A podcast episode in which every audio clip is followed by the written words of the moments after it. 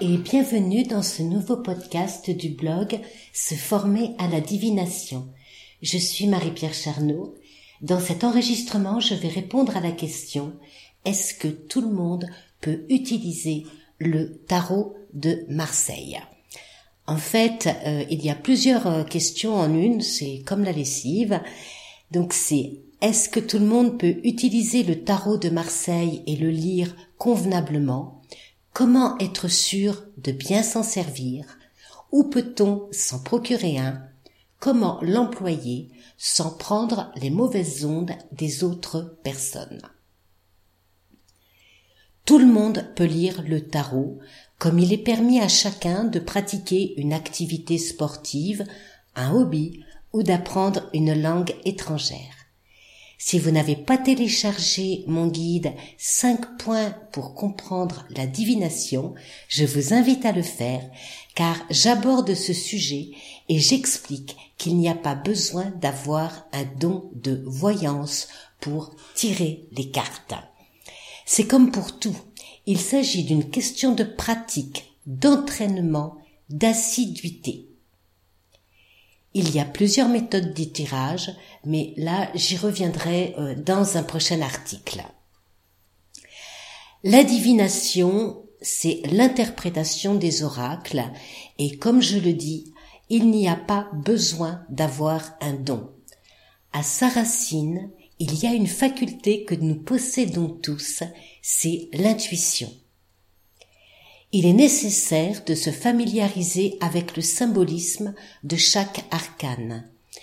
Dans un premier temps, je vous conseille d'utiliser seulement les lames majeures.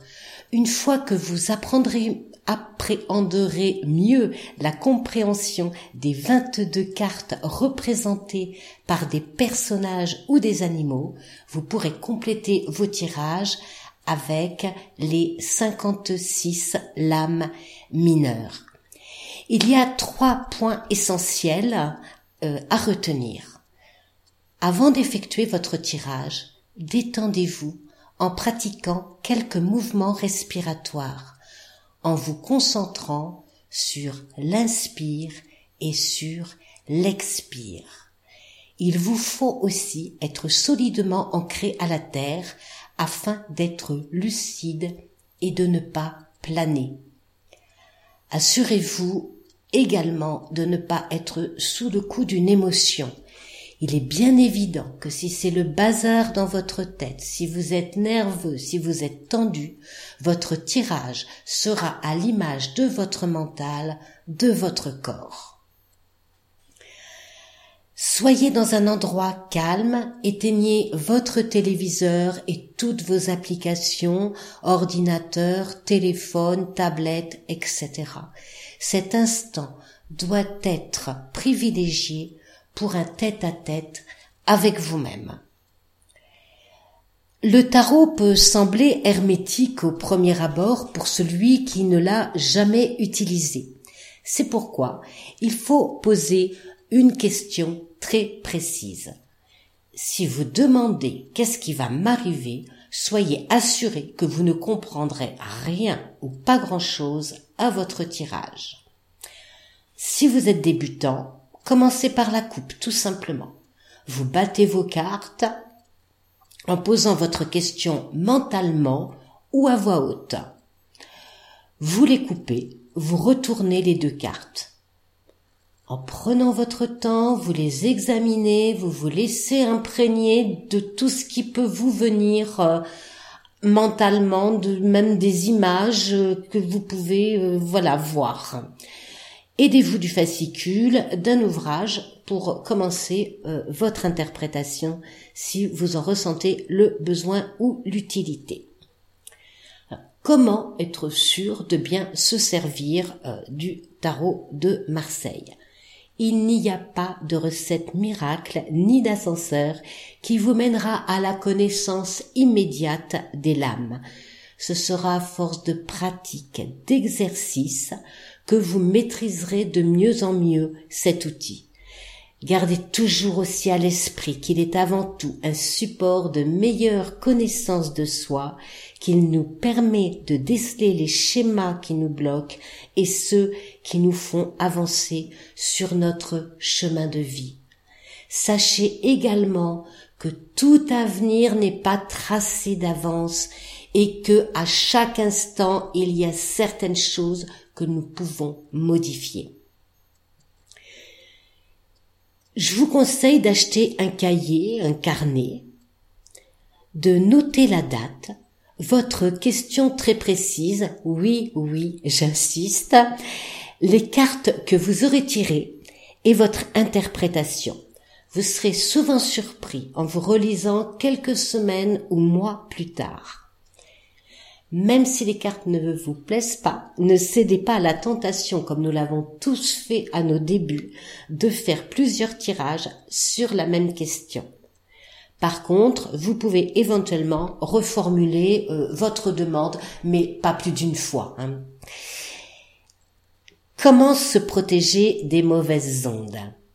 Ça, c'est une question qui revient très souvent dans la pratique des arts divinatoires, comme s'il s'agissait de quelque chose à l'odeur de soufre ou d'un acte magique. Il existe bel et bien des personnes négatives, malheureusement, et ce n'est pas moi qui vais vous dire le contraire. On peut les rencontrer au travail, dans le bus, dans le métro, chez le boulanger de son quartier ou dans n'importe quel lieu. Demandez à votre toubib comment il fait pour se ressourcer à la fin de sa journée après 10 à 12 heures de travail, le plus souvent non-stop. Pour commencer, ne faites pas de tirage si vous ne vous sentez pas en forme, vous ressentirez encore plus le négatif des autres, ça c'est une évidence. Lavez-vous les mains en les frottant longuement sous l'eau et en visualisant les vibrations négatives qui retourne à la terre. Vous pouvez également euh, utiliser le sel. Il a des propriétés purificatrices, mais euh, pour cela, il faut aussi le magnétiser. Il faut régulièrement en changer car euh, il absorbe, oui, les ondes négatives, mais il ne les transmute pas en ondes positives. Donc le sel, ben, voilà, si toutes les semaines vous le mettez euh, dehors, euh, vous le jetez et vous replacez euh, du sel tout neuf, tout beau et bien magnétisé. Et puis ben, une dernière chose, soyez positif. Un mental fort sera toujours plus puissant que toutes les ondes négatives. Alors, où peut-on se procurer un tarot de Marseille? Dans l'article, je vous ai mis un lien. Il suffit de cliquer euh, sur le jeu. Vous serez euh, redirigé automatiquement sur la plateforme Amazon. Voilà, si cela euh, vous tente, vous pourrez l'acquérir par ce moyen-là. Si vous avez des questions, je vous invite tout simplement à les laisser dans les commentaires ou à me les envoyer par email. Marie-Pierre Charnot pour le blog Se former à la divination. À très vite.